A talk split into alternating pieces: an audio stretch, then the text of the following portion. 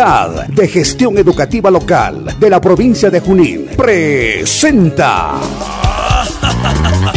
Aprendo en Casa, provincia de Junín. Espacio de interacción entre directivos, docentes, estudiantes, padres de familia y autoridades. Con el propósito de fortalecer la formación integral de los estudiantes de la provincia de Junín por un plan educativo provincial Junín al 2036. Bienvenidos al mundo mágico de la radio.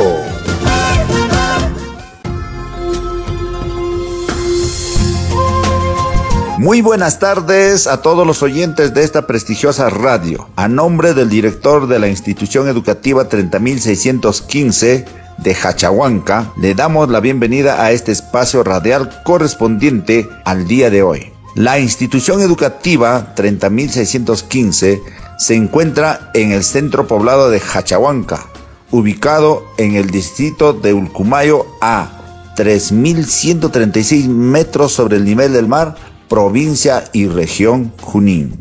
El tema de hoy, los alimentos de Hachahuanca. Hachahuanca es un lugar bendecido por una diversidad de flora y fauna, y es por ella que vamos a priorizar a los más trascendentales, entre ellos tenemos la papa, el togos, la calabaza, el tumbo, el aguaymanto, la trucha, las hortalizas, el huevo, la mashua, la oca, el maíz, entre otros. Iniciamos con la participación de una madre de familia quien nos va a dar a conocer acerca de la papa. El día de hoy vamos a hablar de la papa, el tocos y la calabaza. La papa. La papa o patata es un tubérculo comestible que se extrae de la planta herbácea. Se cultiva en las zonas altoandinas del Perú y Hachahuanca no es excepción. Se tiene una variedad de papas que se producen en esta zona como tomasa, alianza, negra, chaulina, capirona, guairo, galleta, peruana. Su valor nutritivo de la papa. La papa posee un alto nivel de antioxidantes y nutrientes esenciales. Contiene minerales, vitaminas y proteínas necesarias para nuestro organismo, como las vitaminas C, B6, B3 y B9. Además, este tubérculo tiene minerales como hierro, calcio, potasio, fósforo y magnesio. Una papa cocida tiene más proteínas que el maíz y duplica su calcio. ¿Qué función cumple la papa en nuestro organismo? La papa es un tipo de carbohidrato complejo, lo que la convierte en una fuente de energía 100% natural. La papa es un alimento muy nutritivo que desempeña funciones energéticas debido a su alto contenido en almidón, así como funciones reguladoras del organismo por su elevado contenido en vitaminas, hidrosolubles, minerales y fibra. La mayoría de la gente considera que la papa es un alimento nutritivamente pobre, pero en realidad aporta más nutrientes que energía al organismo. Resumiendo, la papa es fuente de vitamina C y vitaminas del complejo B, rica en algunos minerales como el hierro, calcio, potasio, fósforo y magnesio. Virtualmente libre de grasa, casi libre de azúcares solubles, de baja densidad energética, la papa llena con muy pocas calorías. Una toma diaria de 150 a 300 gramos de papa proporciona solo 4 a 8% de las calorías requeridas por un adulto rápidamente digerible, una fuente de proteína de alta calidad.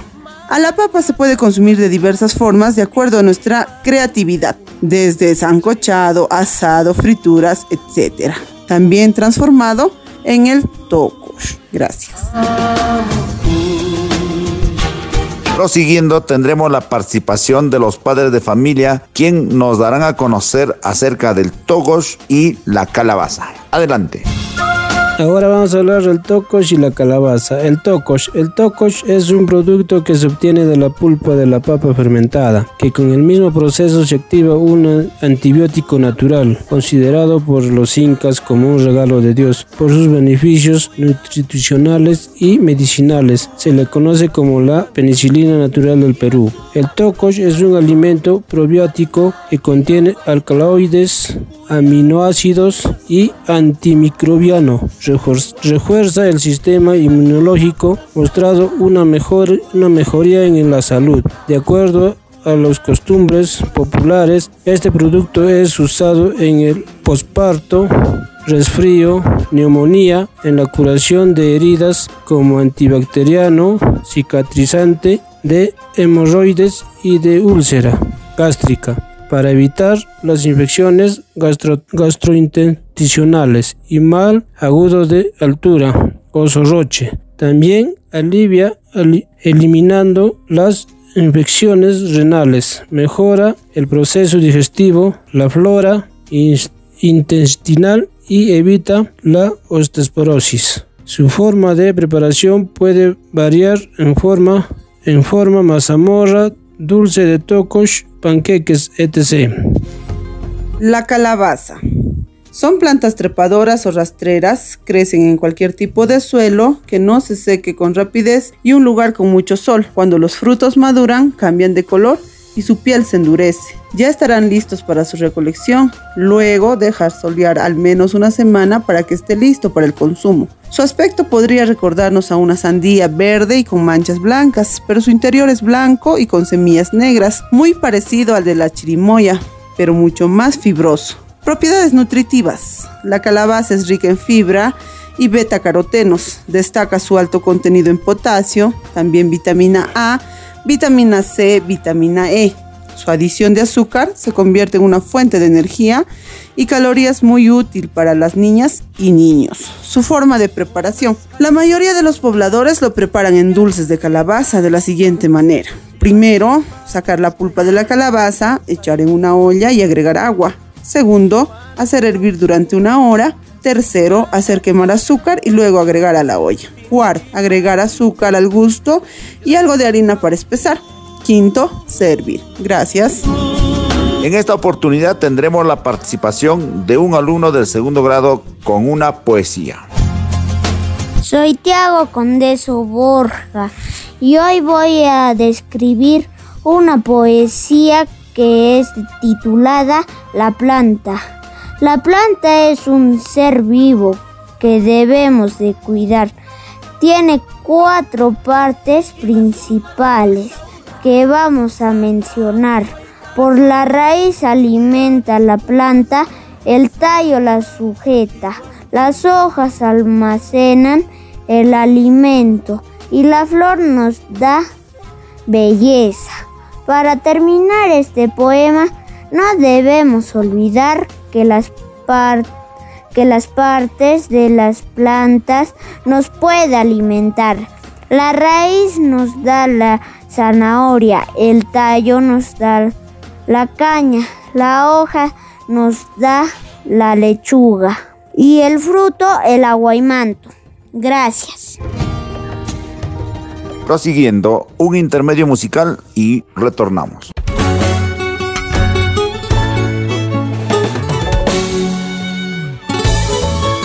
Traes en tus labios el veneno, cual víbora que engaña y calumnia.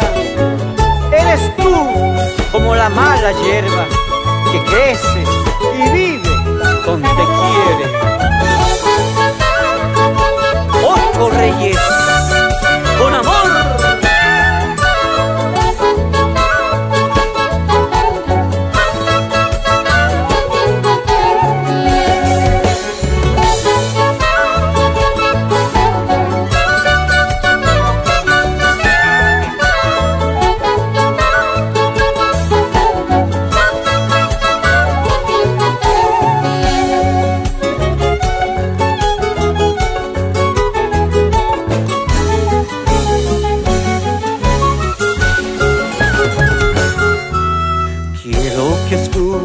quiere hablarte mi corazón. Ya no soporta tantas ofensas de tu amor.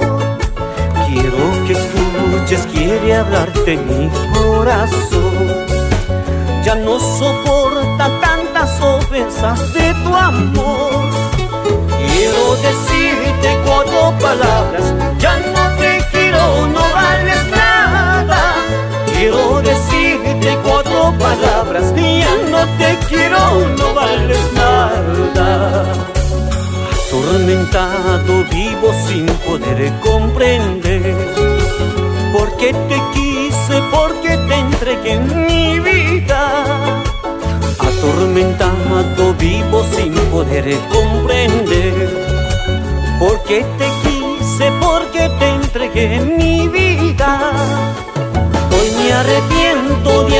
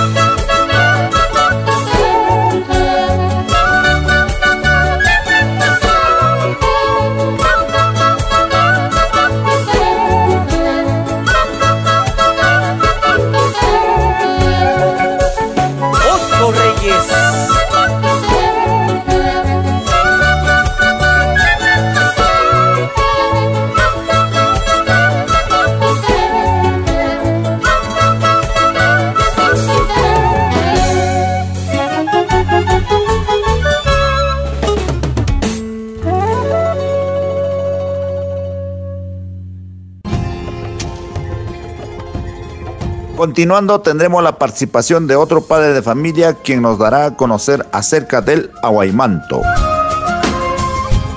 El aguaymanto es uno de los superalimentos oriundos del Perú. Es una fruta redonda, muy pequeña, de aproximadamente 1 o 2 centímetros de diámetro, de color anaranjado rojizo, carnoso y con pequeñas semillas en su interior. Parece a la familia de las plantas de papa, tomate y tabaco a pesar de su crecimiento arbustivo, siendo la única diferencia que los aguaymantos son silvestres y las papas y tomates de cultivo, por lo que su sabor es agridulce, es decir, que provoca una sensación amarga y seca en la lengua. Su valor nutritivo. El aguaymanto contiene vitaminas A, B y C, poderosos antioxidantes que se suman a minerales como calcio, hierro y fósforo que en conjunto potencian el sistema inmune y prevenir el coronavirus COVID-19 y otras enfermedades. Su alta concentración de vitamina C ayuda a tratar procesos asmáticos, sinusitis y otras afecciones respiratorias. Por su gran cantidad de antioxidantes, ayuda a minimizar el envejecimiento celular, pero también combate la hipertensión arterial, el estrés, la ansiedad, y estabiliza el nivel de glucosa en la sangre, por lo que se recomienda su consumo en personas con diabetes. El aguaymanto es una maravillosa o maravilla que nos ofrece la naturaleza por ser una fruta que brinda numerosos beneficios a la salud, por lo que se aconseja consumirla con regularidad. El árbol del aguaymanto guarda en sus hojas un gran contenido natural usado en infusiones, test, etc., con un alto valor en vitaminas, minerales y antioxidantes. Su forma de consumo. La versatilidad del aguaymanto permite consumir este fruto crudo en néctar, puros o combinados con otros zumos de fruta, helados, yogur, mermeladas, jarabes, postres, entre otros productos derivados de esta joya de la biodiversidad peruana. También sirve de elemento decorativo, de la misma forma que una cereza, para adornar tortas y pasteles. Gracias. A continuación, un cuento por parte de la niña Jocelyn Mireya Astubilca Rupay, alumna del quinto grado. Había una vez, en el pueblo de Hachahuanca, los reyes de las frutas, verduras y cereales Estaban conversando. Cada uno de ellos decía que era el más importante para la alimentación de los niños. Así, en medio de la pelea, don Poroto, rey de los cereales, dijo, ¿saben? Cada uno de nosotros afirma ser el mejor y es tiempo de demostrarlo. Yo propongo hacer una apuesta. Un robusto plátano que escuchó lo que el Poroto decía, decidió hablar en el nombre del reino de las frutas. Me parece una idea interesante, así todos podemos participar y ver cuál de nosotros es el mejor. Pero por otro, ¿qué apuesta quieres hacer? Pues verás, dijo el rey de los cereales. Cada uno de nosotros pensará en algo para demostrar sus vitaminas nutrientes y cómo ayuda a la alimentación de los niños, así como los padres y sus pequeños vean cuál es el mejor, el ganador será el absoluto, el rey absoluto y podrá gobernar a todas las frutas, verduras y cereales. La reina de las verduras, una zanahoria, levantó la mano y dijo, me parece una buena idea. Sin embargo, pidió ser la primera. Yo ordenaré a todas las verduras que se vayan del pueblo. Así, los niños no podrán comer en las ensaladas y nos extrañarán muchísimo. Llorarán y pedirán que volvamos. Verduras, atención, en marcha. Y así, todas las verduras emprendieron la partida. Ahí estaba la lechuga, perejil marchando hasta alejarse del pueblo. Muy pronto las verduras habían desaparecido totalmente y a cabo de unos días los padres que no sabían de la apuesta empezaron a buscarlas por todas partes. El poroto estaba muy molesto. Todos los padres estaban preocupados por la desesperación de las verduras. Si ellas se enteraban de eso, serían las ganadoras. Entonces convocó a los cereales y dijo, escuchen bien lo que tengo que decir. Las verduras han desaparecido y su ausencia está causando problemas para agregar las comidas de los niños. Y si no hacemos algo, ellas causan, ellas ganarán. La arberja que quería ganar en todo dijeron, ¿y qué haremos para ganar? Nosotras avisen a todos los cereales que se escondan rápidamente. Las lentejas, garbanzos, todos deberán permanecer ocultas en el bosque. Veremos qué harán cuando no puedan hacer comidas con nosotros. Los niños no podrán alimentarse bien y triunfaremos. Ahora, ya no había cereales ni verduras. Los padres estaban muy preocupados, pues sus niños no estaban comiendo de todo lo necesario para estar sanos y fuertes. Comenzaron a alimentarse con golosinas, lo que produjo que se enfermaran y ya no tenían ganas de jugar. Las frutas como la naranja, plátano y muchas más se dijeron, dieron cuenta de, la, de lo que pasaba y se quedaron pues no querían que los niños siguieran tristes y decidieron reunirse con el Comando de la Buena Salud para buscar una solución. Una manzana dijo, no podemos permitir que esto continúe. Debemos buscar a los cereales y verduras y hacer que regresen a Villa Sana.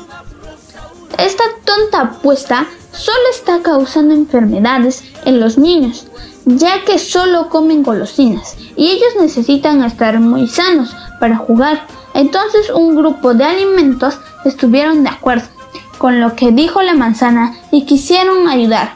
Juntos a las verduras salieron a buscar a sus amigos al bosque.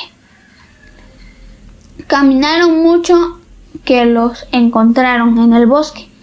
Estos seguían discutiendo de quién era el mejor de las frutas. Trataron de hacerles entender a las frutas y, dijeron, ¿no les da vergüenza? Se fueron de Villa Sana y ahora los niños están sin energía. No saben que ellos nos necesitan a todos. Somos un equipo y los padres saben que si combinan bien los alimentos van a ayudarlos a crecer y estar siempre sanos. Al escuchar las verduras y cereales se arrepintieron de su comportamiento, entonces pidieron volver y al llegar los niños corrieron a su encuentro, mientras que los padres aplaudían por el entorno de los cereales y verduras. Y las golosinas se quedaron solas y debieron abandonar el pueblo. Gracias. Finalmente tendremos la participación de una ciudadana de Hachahuanca quien nos dará a conocer acerca del tumbo. ¡Adelante! El tumbo es una planta nativa, trepadora o enredadera que crece en el centro poblado de Hachahuanca. De tallo delgado, algo redondeado. Hojas tilobuladas y flores que presentan una corola tubular muy larga de 6 a 10 centímetros. Pétalos cortos de color rosado. La valla del tumbo es de forma ovoide, de 6 a 9 centímetros de largo y de 4 a 5 centímetros de diámetro, y muestra un brillante color amarillo claro cuando llega a su completa madurez. Beneficios del tumbo para la salud. La pulpa de dicha fruta es similar a la del maracuyá, aunque ligeramente más ácida en virtud a su alto contenido de vitamina C. El tumbo es un poderoso agente antioxidante que incrementa la absorción de hierro a nivel gástrico. También es recomendable consumir para prevenir los cálculos renales y tratar la anemia. La ingesta frecuente de dicha fruta nativa estimula el sistema inmunológico y combate alergias y enfermedades respiratorias como la gripe y el resfrío. Por otro lado, el tumbo previene enfermedades crónicas como el cáncer, diabetes, arteriosclerosis y males cardiovasculares. Asimismo, es un potente antioxidante, es decir, retrasa el envejecimiento. También ayuda a la generación de los tejidos, brindan elasticidad a la piel y mejoran la visión. Una de sus particularidades es contribuir a sintetizar el colágeno, con lo cual mantienen las articulaciones, ligamentos, tendones, huesos y dientes en buen estado. ¿Cómo se consume? El tumbo se puede consumir crudo, pero también es posible procesarlo en mermeladas, jugos, licores y en algunas regiones es transformado en vino. En Hachahuanca se consume en jugos y de forma cruda. Gracias. Es así como la institución educativa 30.615 de Hachahuanca hizo su participación, agradeciéndole su amable sintonía. Nos despedimos hasta la próxima oportunidad.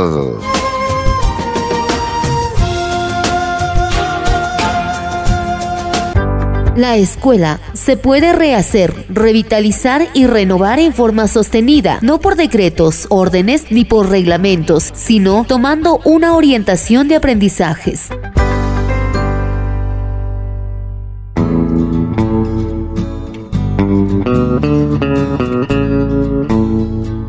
El león y su presa la liebre. Cuento.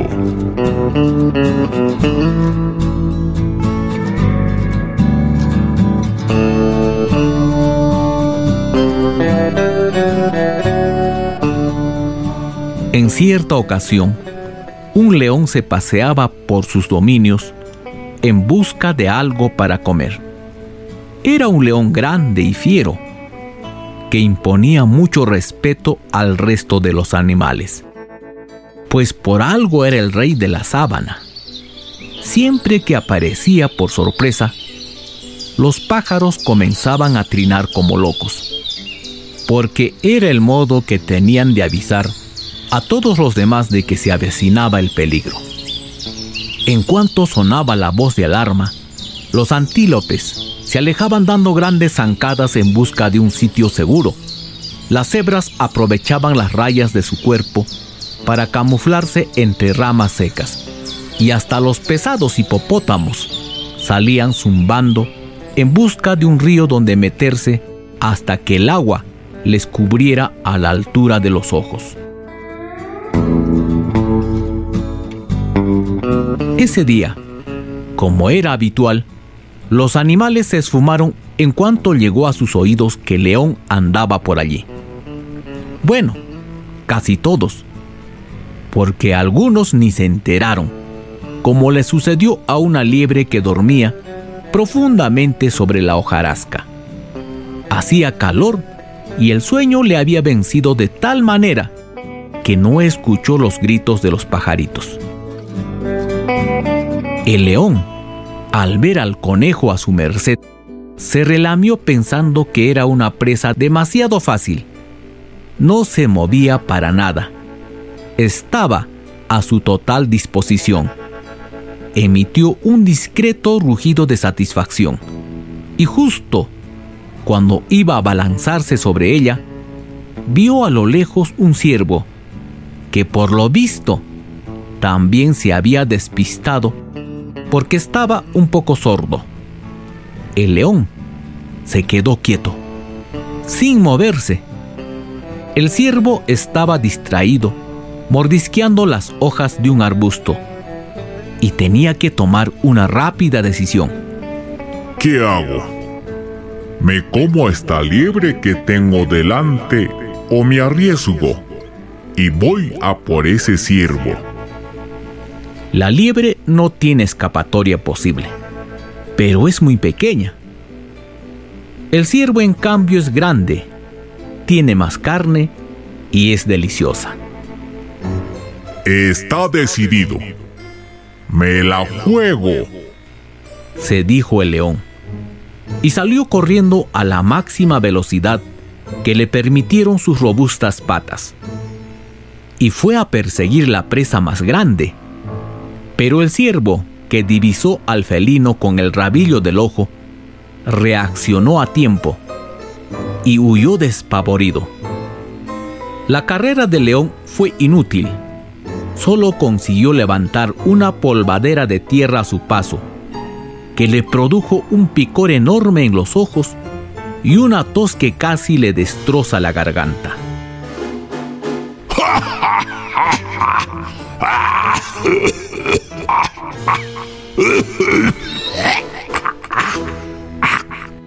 ¡Maldita sea!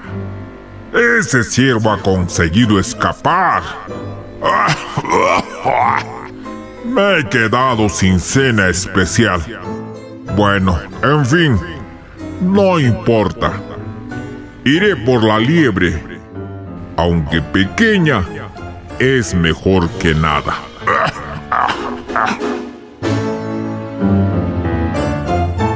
El león regresó sobre sus pasos en busca de la presa más pequeña. Suponía que seguiría allí, plácidamente dormida, cuando se acercó despacito por aquellos lares para no despertar a su presa, el conejo ya no estaba. Por lo visto, un ratoncito de campo la había despertado para avisarla de que si no se daba prisa, el león se la zamparía en un abrir y cerrar de ojos. Y el conejo escapó como alma que lleva al diablo. El rey de los animales se enfadó muchísimo. La liebre también ha desaparecido. Está visto que hoy no es mi día de suerte. Se lamentó.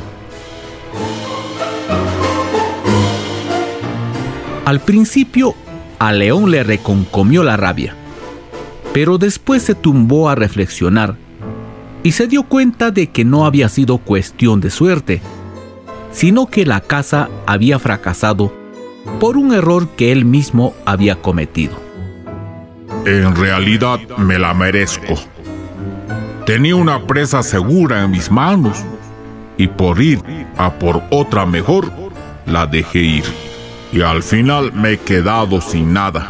Pero qué tonto he sido.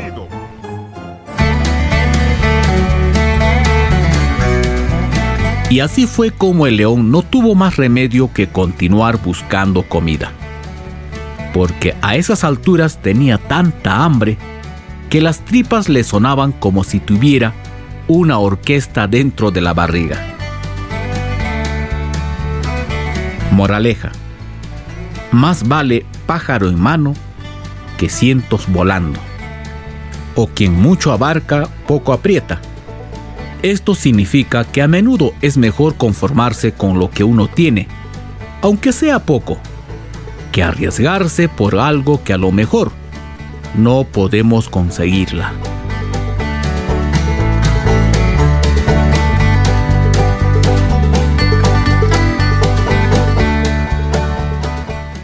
UGEL Junín está presentando Aprendo en Casa, provincia de Junín. Señores radio oyentes de esta prestigiosa emisora, muy buenas tardes. En esta oportunidad me hago presente como director de la institución educativa número 30601 del pueblo de San Juan de Chalacancha a invitación de la Unidad de Gestión Educativa Local Junín para poder participar, docente, padre de familia y estudiantes, en este espacio radial que nos motiva a dar conocer algunos aspectos importantes en bien de la educación. Iniciaré mi participación con un tema de trascendencia en la actualidad, cuál es la influencia de las redes sociales en los estudiantes. Las redes sociales forman parte activa en la vida de los estudiantes y la influencia en su comportamiento y vida diaria es evidente. Sería ilógico ignorar que las redes sociales son parte esencial de la vida de nuestros hijos, algunos de los cuales tienen acceso a las redes sociales desde antes de los 15 años. De seguro conoces las más importantes, el Facebook, el Twitter, el Instagram, YouTube y otros.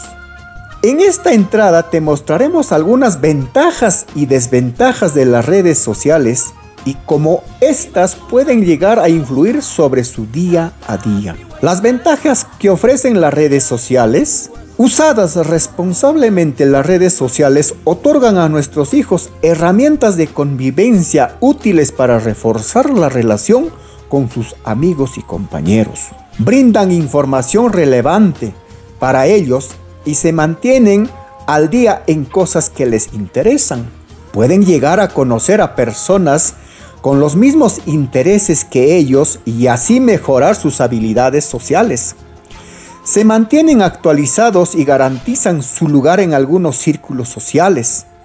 Facilita la comunicación inmediata con familiares o amigos.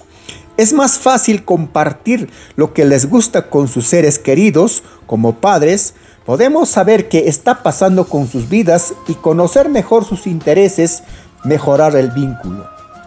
Las desventajas que ofrecen las redes sociales. Se han presentado casos en especial en adolescentes en que aparece el bullying a través de las redes sociales. Muchas veces hay información falsa circulando en ellas. Nuestros hijos pueden ser víctimas de conocer a personas que se hacen pasar por otras. Está comprobado que un uso excesivo de ellas puede causar adicción hay adolescentes que pueden gastar hasta 8 horas en ella. Eso quiere decir que hay jóvenes que gastan hasta un tercio del día en plataformas sociales.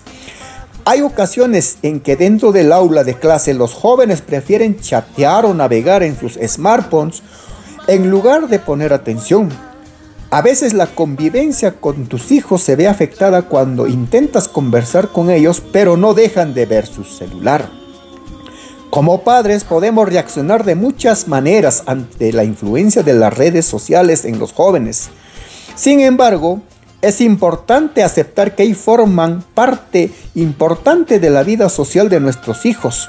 Hay que tener cuidado con nuestros pequeños para que las redes sociales no se conviertan en una adicción y así poder actuar de manera concisa y puntual para que ellos sepan encontrar el correcto balance. En los colegios debemos dar importancia a la nueva tendencia de las redes sociales en el día a día de nuestros estudiantes, haciendo hincapié en el equilibrio sano entre la vida digital y la vida real. De un buen ejemplo. Si un estudiante ve a sus padres paralizados en el televisor o revisando su correo electrónico o el chat, mientras se apresura a cenar, definitivamente va a captar un mensaje claro.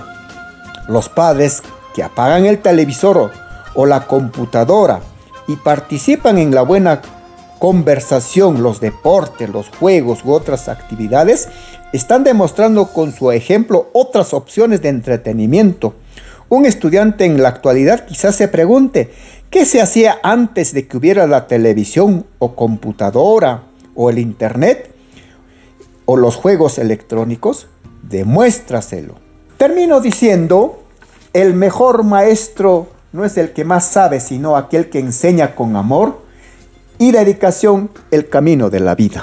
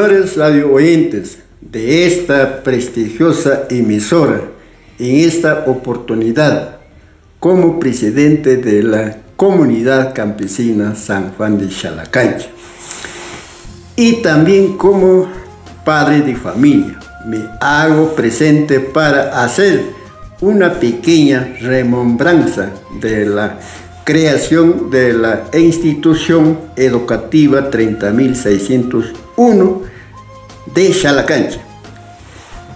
El año, el año 1940 fue creado esta escuela con número 30.601 en Huichulán, caserío de Huichulán.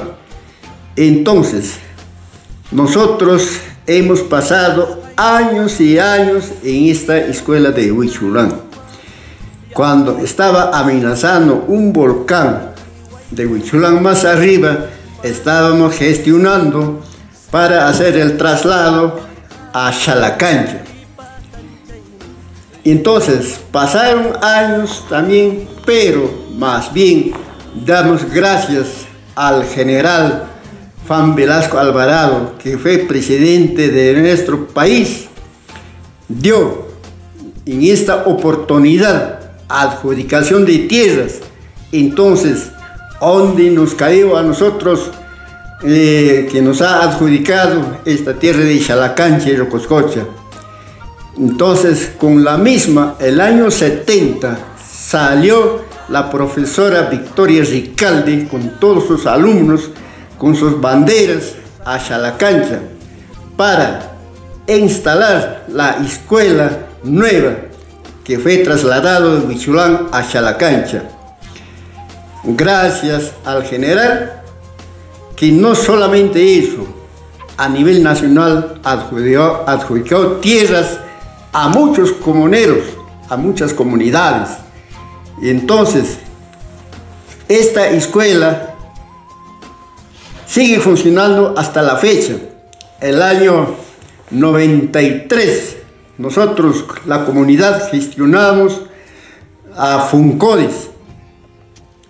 Apoyado por Funcodes, refaccionamos esta escuela, pero ahora se encuentra cada año con su presupuesto, más bien gracias acá al profesor Víctor Cano.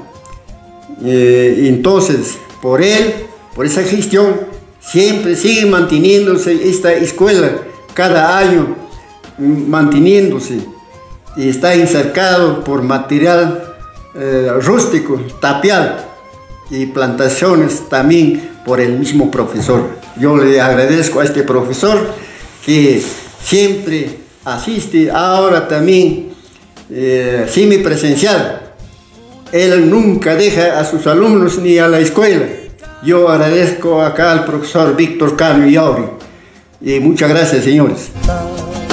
Estimados oyentes de esta prestigiosa emisora, muy buenas tardes. Me hago presente a nombre de la institución educativa número 30601 del caserío de San Juan de Chalacancha para narrarles referente al uso de los celulares. Diariamente muchos niños y niñas de la sierra salen de sus casas muy temprano para ir a pie hasta él cerro llevando sus radios y celulares a fin de captar la señal y escuchar el programa Aprende en casa. El día de ayer, siete niños cruzaron el río para escalar el cerro y de recibir señal. En ese momento se produjo un deslizamiento debido a las lluvias intensas que se registraron en la zona quedaron aislados ante tal peligro. Los chicos decidieron usar su celular para llamar a sus familiares, quienes se comunicaron con las autoridades que salieron al rescate. la mayoría de los escolares de esta zona rural no cuentan con conectividad, sin embargo, para ellos no hay impedimento para estudiar. Los padres piden la, a las autoridades el apoyo para que en estos pueblos alejados instalen antenas y así capten señal de radio e internet. A pesar de sus múltiples ventajas, el uso inadecuado de la telefonía celular tiene algunas desventajas desmotiva a la actividad física y los juegos en aire libre, pudiendo causar desinterés en otras formas de entretenimiento. Su uso excesivo genera dependencia, es decir, a hacer indispensable en su uso todo el tiempo. La pandemia del coronavirus ha obligado al planeta a migrar a la dimensión digital. Sin embargo, esto es un gran problema en la zona rural de nuestro país donde su conectividad es limitada. Se carece de energía electrónica y o hay pocas personas que cuentan con teléfonos celulares. estos impiden que los estudiantes desarrollen sus actividades educativas con normalidad. El no contar con actividad con equipos y el desconocimiento del uso de la telefonía celular genera la desigualdad entre las personas. A esto se le conoce como brecha digital y afecta a una parte muy importante de la población, especialmente a la rural. Gracias. Señores oyentes de esta prestigiosa emisora, en esta oportunidad a nombre de la institución educativa número 30601 del pueblo de San Juan de Chalacancha, me hago presente para declamar una poesía a Miguel Grau. Definiste con gran valor nuestro sagrado pendón bicolor. El más peruano fue tu escenario, don Miguel Grau Seminario.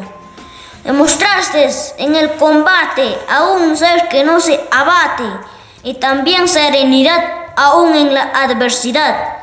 Años después de la lucha en nuestro mar, aún se escucha el sonido de un gran motor. Es Miguel Grau y su monitor. Gloria a ti, caballero de los mares, gran héroe de nuestros lares.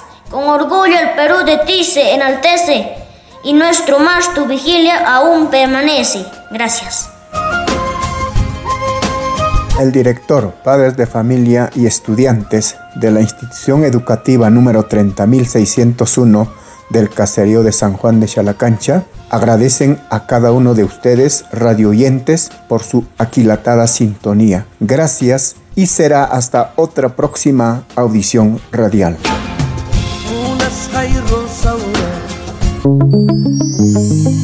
Es así como llegamos al final de Aprendo en Casa, provincia de Junín.